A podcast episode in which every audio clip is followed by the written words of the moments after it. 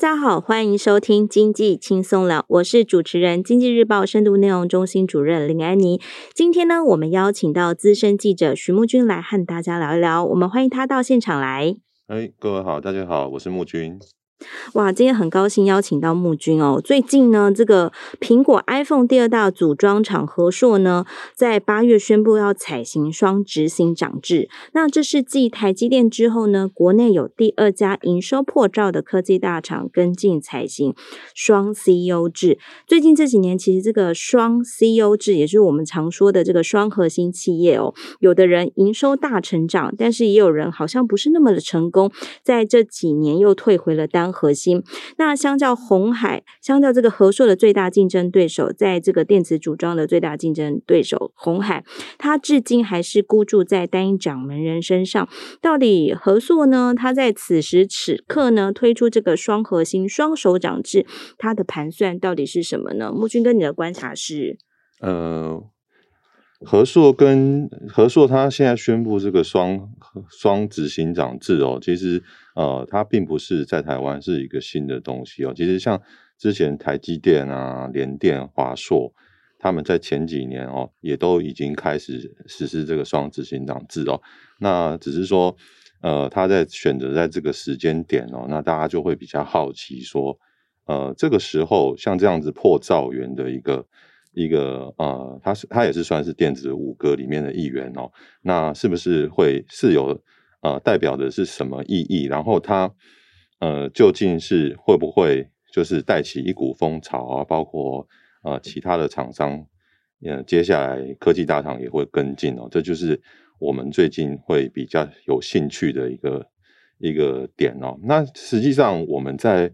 呃。我们可以先了解，就是说和硕这家企业跟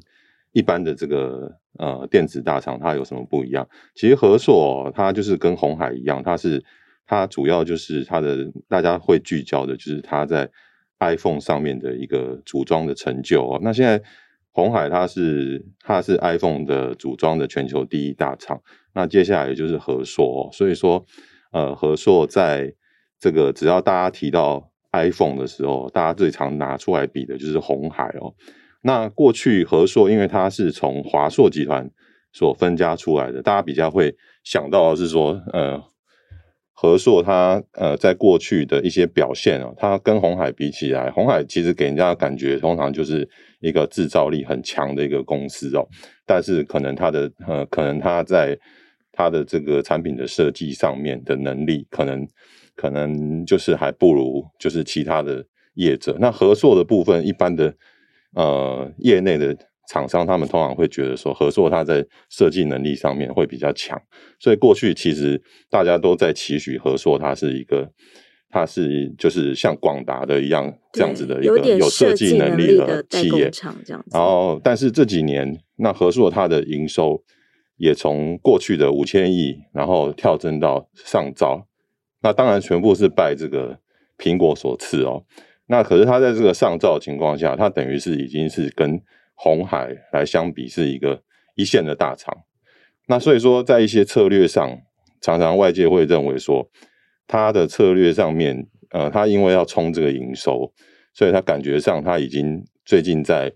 它整体这个企业上面、企业体上面，它的一些研发跟设计的这个能量有降低。哦，然后认为说它可能是变成了一个红海化的公司。本来外界对它期许很高，觉得这是一家设计能力很强的公司，反而它跟它的竞争对手长得越来越像了。对对，那本来竞争对手从广达，现在大家认为它是广，像一个类似广达的公司，现在变成是很多人或者是媒体都把它看成是类似红海的公司，越来越像红海这样子。对，但是。类似红海也不是一件坏事，因为红海毕竟也是很超强的一个企业。可是就是在这几年的一个发展下来看起来，红海跟和硕比较起来，红海的营收是有持续在成长。红海的营收破兆之后，它是有持续在成长。但我们观察和硕这近五年来的一个营收表现，它在破兆以后没有错，它的这个营收始终都维持在一兆以上，它获利也表现得还可以。但是它在这个因为营收其实就是。可以看出一家公司它的一个整个订单，还有它一个成长的动能。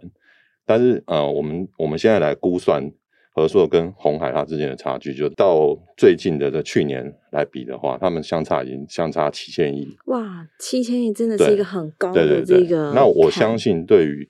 和硕的经营阶层来讲，嗯，他们一定会认为是一种压力。嗯，那这种压力，如果说今天我在一个呃成平的时代，我可能就是说我只要维持好我的获利。然后保持我造园企业，我在台湾还是可以很好的。讲的像老二也没关系，我就是老二，好像也可以。对于投资人来讲，投资人其实也不是期许你，嗯、你获你营收高，那我期许你获利高、获利强、毛利率高。那尤其电子五哥最常被人家诟病就是毛三到四嘛，它的毛利率就是只有三趴到四趴。但是其实现在这些公司他们想要突破，就是要先突破自己的获利能力。嗯，所以合作在这个时间点，他被人家误以为是说他就是他没有办法再成长。对对，那其实还有一个很大的风险，就是现在还有外来的一些竞争压力，譬如说苹果的订单已经不像是过去这么好拿。对，大陆的崛起，立讯啦、伟创啦，大家都来分他的这个单子。那所以说他现在。他要成长的情况之下，然后他要去面对竞争对手，把他的订单瓜分。那这时候，对于董事长童子贤、童子贤来讲，他要思考的路就是：我要怎么样再让我的这个企业维持一个永续的成长？然后，那为什么是现在这个时间点？就是因为现在这个时间点就是一个分，一个可能就是一个交叉点。如果说现在没有做这样子的决定，那可能合作未来它就是跟。呃，红海啊，其他的这些企业，他们会做一个交叉，对，从这做一个交叉。从这个脉络听下来，我们会感觉说，哎，感觉合硕就是一个很乖乖牌啦，或者说会觉得说，哎，他就是这个，哎，也还不错的一家公司哈。但是其实我们可以从这一次他的这个呃童子贤他自己的决策当中，我们可以看到，其实他还是有这个，哎，我不要那么像鸿海，它还是有一些比较出格的这个地方哦，比如说像。这一次，他其实就很大胆的去采行这个双执行长制，而且也不是说只有执行长是两个人哦，连技术长都也是两个人。其实好像可以看得出，吼，就是他尝试去走出一条这个哎不一样的路，那也期望说，哎这样子的路可能多一个人，多一个钻石大脑，能够帮合作带来更多的这个转变，这样子。是，是嗯。其实对于和硕来讲，和硕它是从华硕分家出来的。对。那童子贤本身，董事长童子贤他本身是华硕的一个创办人。那他其实，哎，华硕当年的这个创办精神就有点像是打集体战。哦。哦，我就是童子贤，嗯，然后他跟他几个同学、好朋友，对，然后我们大家一起在华硕共同奋斗，嗯嗯。那其实当时。当时他们他们这几个创办人在一起打拼的时候，其实就是业务上就是分工的。对，专业分工。比如说呃呃呃，有人负责研发，有人专门负责去呃开拓行销这方面，就是他们就是有不同的不同的一些业务执掌。然后他们对于这种合作的方式，其实也是呃童子贤他他觉得是他能够他是比较喜欢这样的方式。那实际上，虽然童子贤他现在是原先他并没有是双执行长制，他是呃现在执行长是原来执行长是廖炽珍跟陈建忠嘛？对，那其实这两的两个执行长，但是对于他来讲，他在集团内部其实他也是有那种有一点，他基本上他是很尊重这些对呃领导人他们各自的分工。嗯、那他其实我跟他聊，他是有谈到说，像这次这个情况。呃，他好像是不想跟外界讲说是有特别的，他觉得要特别的什么什么是去改变这样的方式。但是就比如说这个执行长他的任期已经到了，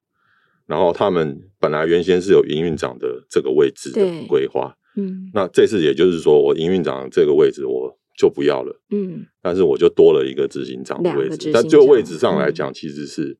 也是两个位置，只是位置没有变多，嗯，所以他那双执行长的一个情况之下，一个是研发头，一个是业务头。这一次刚好接掌这两位，其实好像也是童子贤，就是长期以来二十几年都在合硕集团里面工作，其实他也不是一种空降，对，就是跟他们一起事业打拼，所以这也回到这个木军木军哥刚才有讲，就是。这个合硕好像一直都有一个，就是喜欢这个打群架，一起一起这个呃集体的这种状态来出现。对，因为、嗯、因为童子贤本身也是大家都知道他是一个文青嘛，对。那其实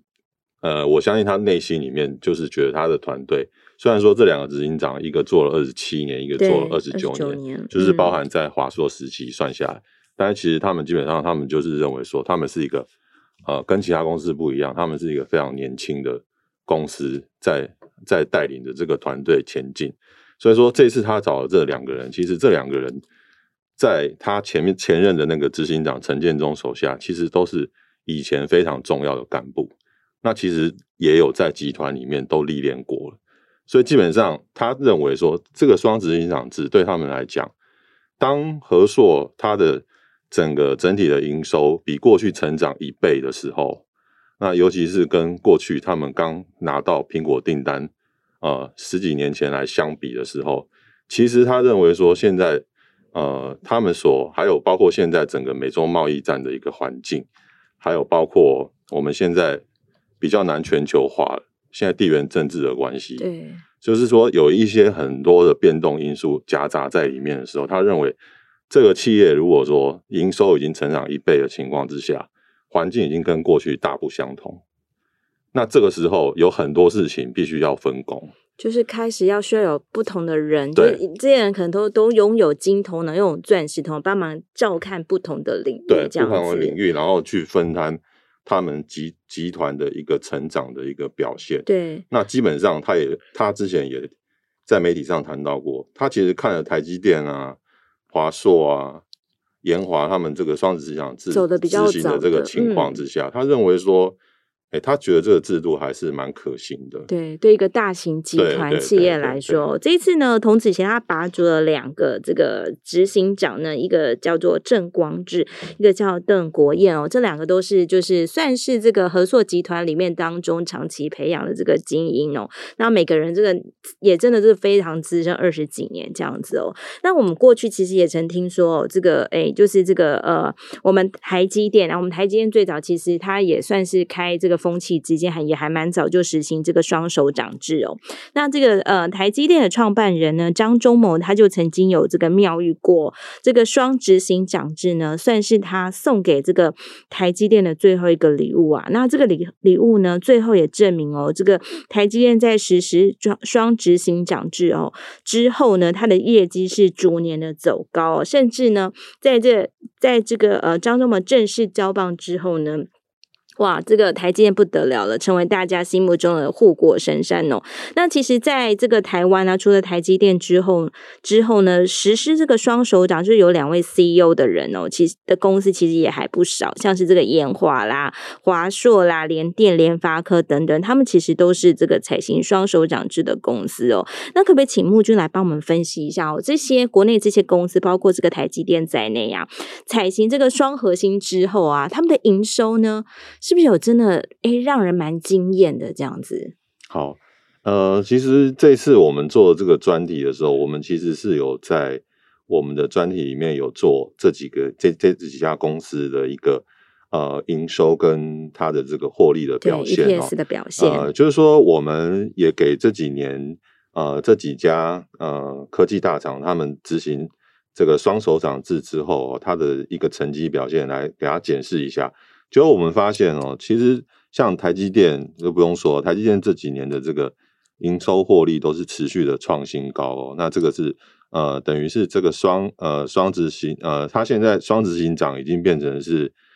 呃升任成整个公司的对整整个公司的领导人哦。刘德英他是董事长，然后魏哲家是呃总裁哦的情况之下，他还是维持每年的一个。获利成长跟这个营收成长，那联电呢？联电也是哦。联电其实这几年在实施这个双总经理之之后，它其实也是逐年的成长。那联发科更不用说了，联发科在这个呃蔡立行蔡对蔡立行来双搭这个董事长原来的董事长蔡明介之后，那这个业绩也是也是持续的往上。所以整体来看，这几家公司他们的这个执行这个双手掌制之后，表现确实就是如同之前讲的。其实表现的都还不错，那所以说当当初张忠谋他他其实他等于是在给台湾这些企业起了一个头哦。其实以前过去我们知道张忠谋他是本身他是一个强人，对，所以当时他他在选择这个他的接班人的时候，其实大家就是会很刻板印象觉得说他会再选一个强人，对。但是从他开始，嗯，呃，其实但是他也很聪明，他当时就先开始用共同营运长制，对，他先把慢慢的去培养，对，他先选了三个营运长，嗯，其实等于是有，其实他我觉得他也是用心良苦，要让大家觉得。觉得不要让大家觉得说我未来的接班人就是某一个人，嗯，他或许可能也是某一个人，但是如果说今天都是我选出来这三个人都一起出任，也有可能，所以就是慢慢让市场上、投资市场上还有慢所有的习惯，对，去习惯说，嗯、我其实我当中我未来接班人，我不见得会就是像当年他只是交给一个执行长，对，哦，他可能会有不同的选择，嗯，那这都是他在考虑的范围，反正也是让大家。有一个想象的空间，就后来实际上他真的交班的时候，他就把它形容说，他这是给台积电最后一个礼物。当时大家也不觉得说这是一个什么样的礼物，只觉得说啊，完了，台积电以后要开始双头马车了。对，啊，会不会说这个这个这个两个老两个两个两个山头，然后互相打架这样？但是实际上走了这几年来看，看到他们台积电的一个业绩表现，我们姑且不论说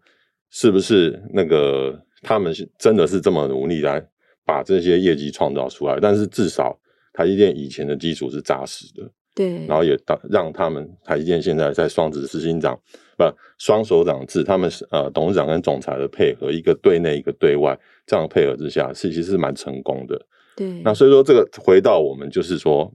呃，和硕，那和硕他的老东家是华硕。那其实华硕在二零一八年的时候也是双手，也是双手掌制，双手掌制了。那虽然说施崇还是在位嘛，嗯、但是其实他这几年的业绩表现也还是不错。对，所以我们在这个专题整理出来就，哎发现本来是想说双手掌制应该是。会不会说导致我们国内企业有一些挫败或者什么？但以目前来看，在台湾的这个双双手掌制的企业看起来还是不错的，没错。比较比较这个诶，稍嫌没有一个爆发性成长，可能是这个统一啊。可但是统一其实它也是从二零二零年，它我们可能可以再给它再长一点的时间来观察。其实也许我们把这个时间点拉长到三年、五年、十年来看，我们也许可以再看出这个到底这个双核心的企业在台湾的实践的情况到底好不好哦？那其实我们其实诶，大概寻常人想哦，讲说这个单核心跟双核心啊，我们也可能要来比一下它的这个制度啊，像是这个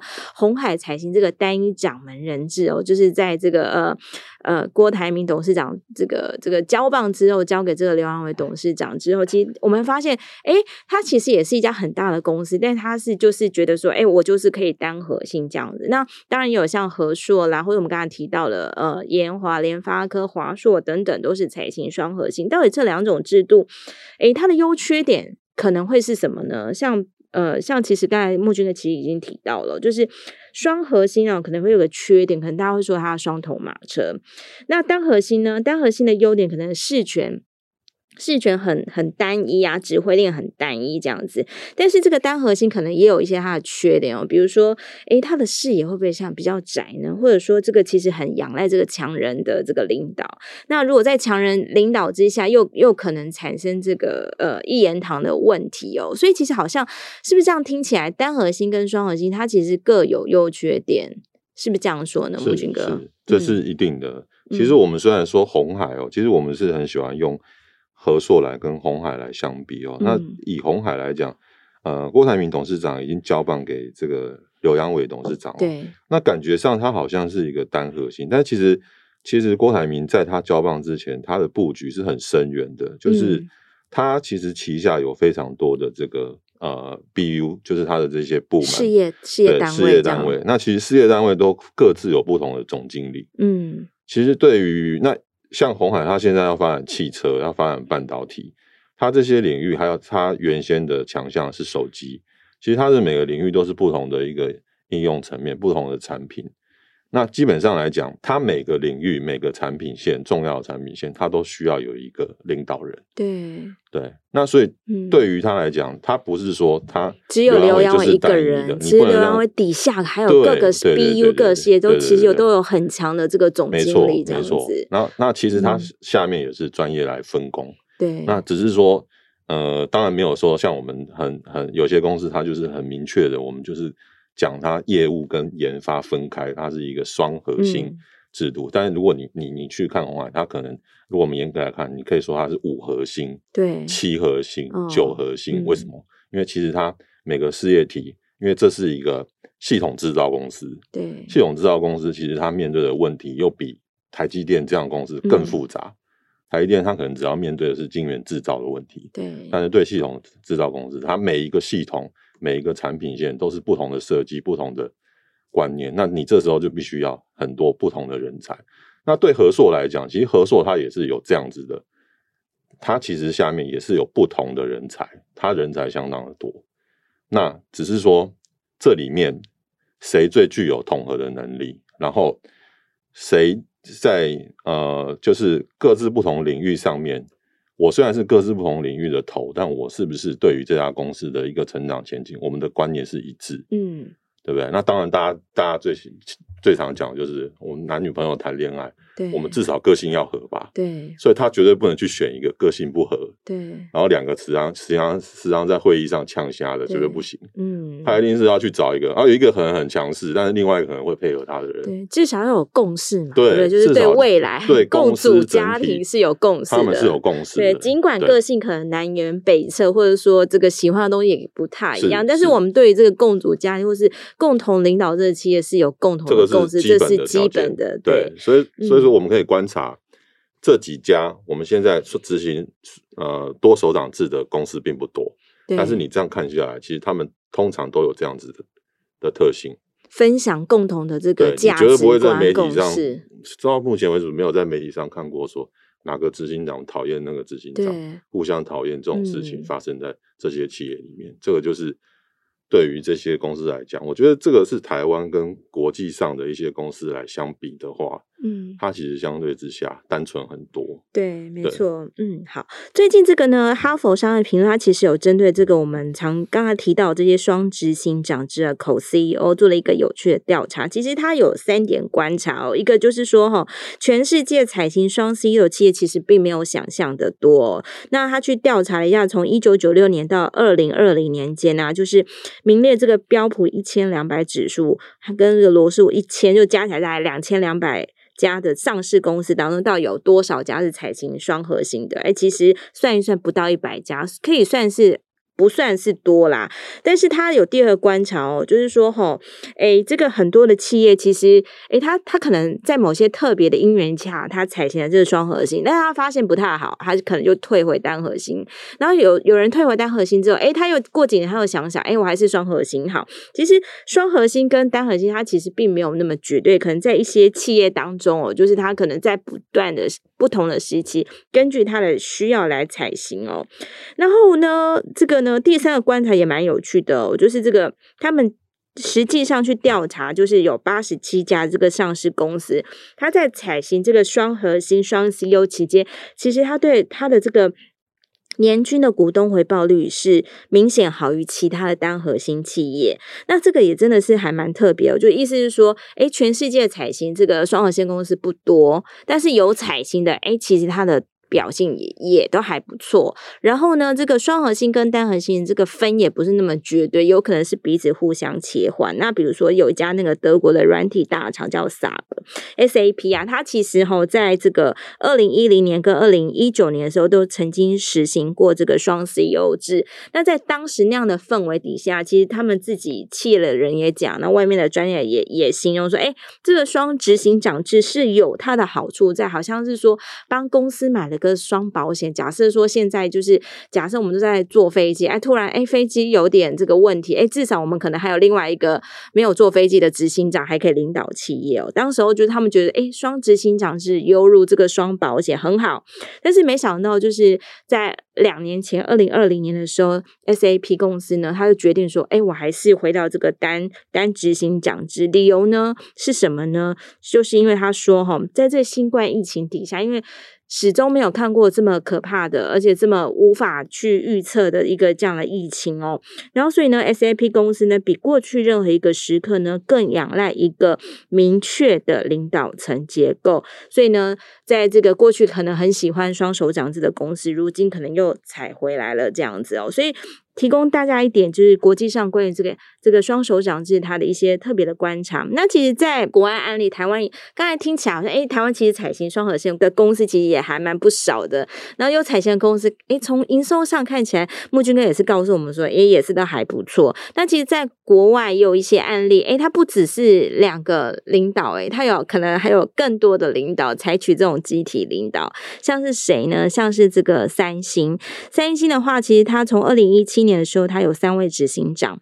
那二零二一年的时候，因为组织改造，变成两个执行长。那大陆大陆的华为也也还也更厉害了，他自己发明了一个举世举世这个独创的这个轮值董事长哦，就是那个董事呃，在轮值董除了有一个正职的董事长之外，还有可能还有三到四个轮值董事长，然后每个人大概轮流六个月这样子。那木俊可可以告诉我们，像比如说三星啊，或是华为，诶，为什么他们会有这么独树一帜的这种，就是诶要有这么多的 CEO 呢？嗯，其实一般来讲，就是，呃、欸，我们讲比较粗俗，就是说摆不平啊，摆不平。那其实像这种我们刚提到的这些，都是很大很大的企业，对，超级。比方说以三星来讲，嗯，三星其实是非常巨大的，一个三星集团，嗯。那三星集团里面，它又有分很多的很多的子公司，但是它的那些子公司，可能每一个公司都有台积电的规模。嗯，哦，譬如说，它可能呃，三星半导体，然后三星电子，其实三星电子跟三星半导体是不同的公司，是两家哎。对，嗯、那那三星半导体跟在过去，它就是掌握了非常大。如果说半导体成长的时候，它是等于是带动呃，三星最强的就是记忆体嘛。那所以说，三星半导体基本上，如果今天记忆体行情不错的话，那你你想想看，你在一个组织里面、集团里面，那我三星。三星半导体是不是就抬头挺胸？嗯，哦，自然我这个三星半导体的老板，我怎么可以没有当上这个执行长或是什么？等于就是说，他是在集团里面的一个一个霸主。那三星电子，它可能负责手机，对，他今天手机啊，记忆体赔的乱七八糟的时候，嗯，三星电子可能起来了，对对，所以它里面三头林立。哦，对于一个大集团里面，它三头林立，嗯，不是我们想象中的，只是。我们一家公司里面几个部门，不是，它其实就是就是我刚刚讲红海的情况一样。我可能我今天我今天电动车做起来了，我电动车这个部门，对不对？我怎么可以是在在这些领导阶层里面是排在最小的？嗯、这不行嘛。所以其实很多公司它的策略也会随着它产品的一个变化，还有它整个它组织它要往哪里走的时候。它会采取就是不同的一些领导阶层，嗯，但是大家不要忘记了，这些领导阶层，不管你用几个人，对，我最终就是其实就是董事会是最强的，对，所以其实像张忠谋他当初设计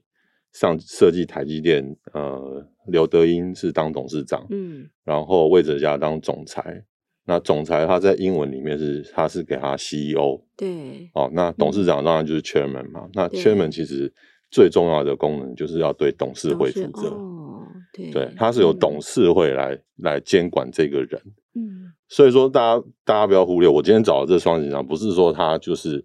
他就是整个我我我今天企业我说了什么算，其实当中我们有提到一个最重要的观念，就是我们其实最终的监督单位是董事会，对对，所以董事会他会去决定我要不要用双执行长。嗯，董事会会去决定我要是用单一董事长或者是谁，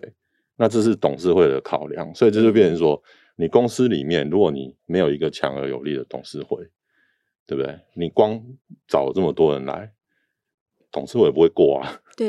对，对不对？那 董事会也要也要知道说，你这个人你到底是哪边厉害，或是怎么样，我能够把这家公司。五千亿的呃一兆的营收全部交给你吗？对，所以其实在这次的这个我们的这个专题哦，就是呃双塔胜过单核心这个专题里面当中哦，其实有专家去讲，就是说，哎，最重要还是董事会要同时尊重这个因、嗯、这个体制哦，这个这个是更重要。那其实我们可以观察一下台积电，其实我这几年都有人说，哎，它其实也没那么双，就是它可能更像是一个不对称的这个双手掌，可能谁比较这个地位的呃上或下。开始逐渐有点看得出来。那其实我们可以看最近一连串的这个事态，像比如说，呃，在早一点的时候，这个呃，就是佩洛西访台的时访台的时候，那时候这个台海非常的紧张等等的。那那时候的这个，诶，谁出来去接受 CNN 采访？那时候是这个刘德英，刘德音出来接受 CNN，好像感觉他好像做了一个比较统整的一个对外的一个发言。但是最近呢，我们又看到这个，诶，魏哲家他这个参加这个自己的那个技术论坛，哇，把这个对手。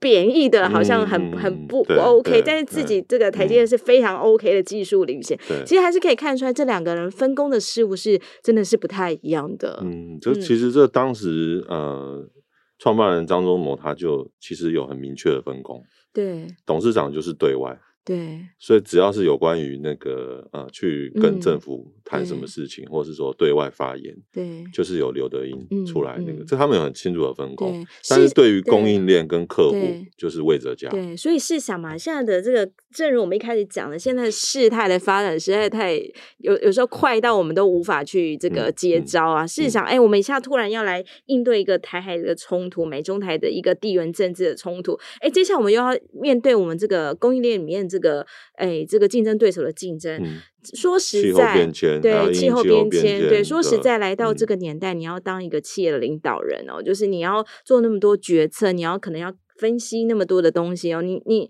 其实有时候心里可能会有点哎。担心说，哎，我做的决策会不会是不够好的决策？所以这时候感觉哈，嗯、面对这个视觉变化这么大，就是多一个多一颗钻石头脑，一起参加这个决策的核心，一起来帮忙看看，这好像也是不错的哦。嗯，还有一个重要的观察就是，大家可以看一下，其实过去台湾的科技业这样子三五十年走下来，你可以发现，过去的科技业在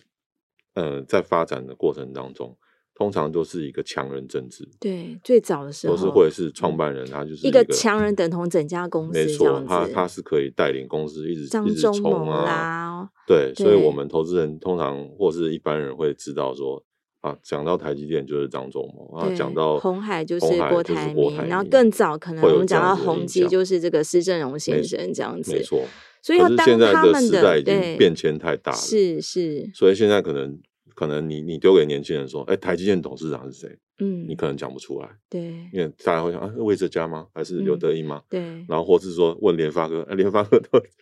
对。那现在这个企业为什么会走向这种地步？就是因为说整个环境都改变了。对，这么大的集团面临的变化，可能更是这个百倍千过，超过我们可以想象的。尤其是大家可以观观察，就是说，当你一个企业营收破兆的时候，对。你你要去管理的一些资金还有人员，嗯、这是非常巨大庞大的。对，这绝对不是说当年创业的时候所能够决策的。对，没错。了解。其实刚刚其实那个木军哥有提到一些重点哦，就是双执行长制的公司哦，就是它其实不可避免这种外在人等哦，可能看到他哎，这个会不会有双头马车的问题哦。接下来最后一个问题，我们想要问的是说，如果呢，就是。呃，就是当然不是每一家公司都有条件去执行这个双双手掌制。那可能比如说，我们刚才这样一路这样聊下，会发现说，诶，当当你是一个大集团，你面临的这个国内外的挑战是非常巨大的时候，你可能可能会想说，在你的决策核心当中多一些就是很厉害的这个专业人士帮你一起来这个设想评估哦。那是不是双执行长这个公司哦？你要实行的时候，你还你还是要注意一些事情。那这些事情可能是哪些事情呢？呃，其实有几件事情要去注意它。我们在我们这专题里面哦，我们也是有请到这种呃，他们懂组织方面的一些专家来分析哦。比如像司徒达贤老师啦，或是正大的黄国峰老师，他们对企业组织研究都有非常长期的这个观察哦。对，那他们有提到几个重点哦，就是第一个就是说，呃，就像我刚刚讲的，我虽然是呃双头马车、三头马车，但是。嗯最后，我们是不是有在同一个指挥链上面？对。那讲到指挥链，就是我们其可其实可以去看到，像国内有一些大企业，比如说我举例台硕，台硕其实在那个七人六人，好多人，他们是算是等于是我们叫做集体领导制，集体领导。对，那不管是呃几个人的领导制，那他们到最后是要听谁的？他们一定是还是要有一个机制。嗯，就像我刚刚讲的，是不是最终决定的是？董事会，那他这个指挥链到底能不能是是到最后做成一致的决议？对，那这个才是最重要的。那其实，在双双执行呃首长制里面，他其实就是要非常确立，就是说我做这个制度的情况之下，我一定要避免，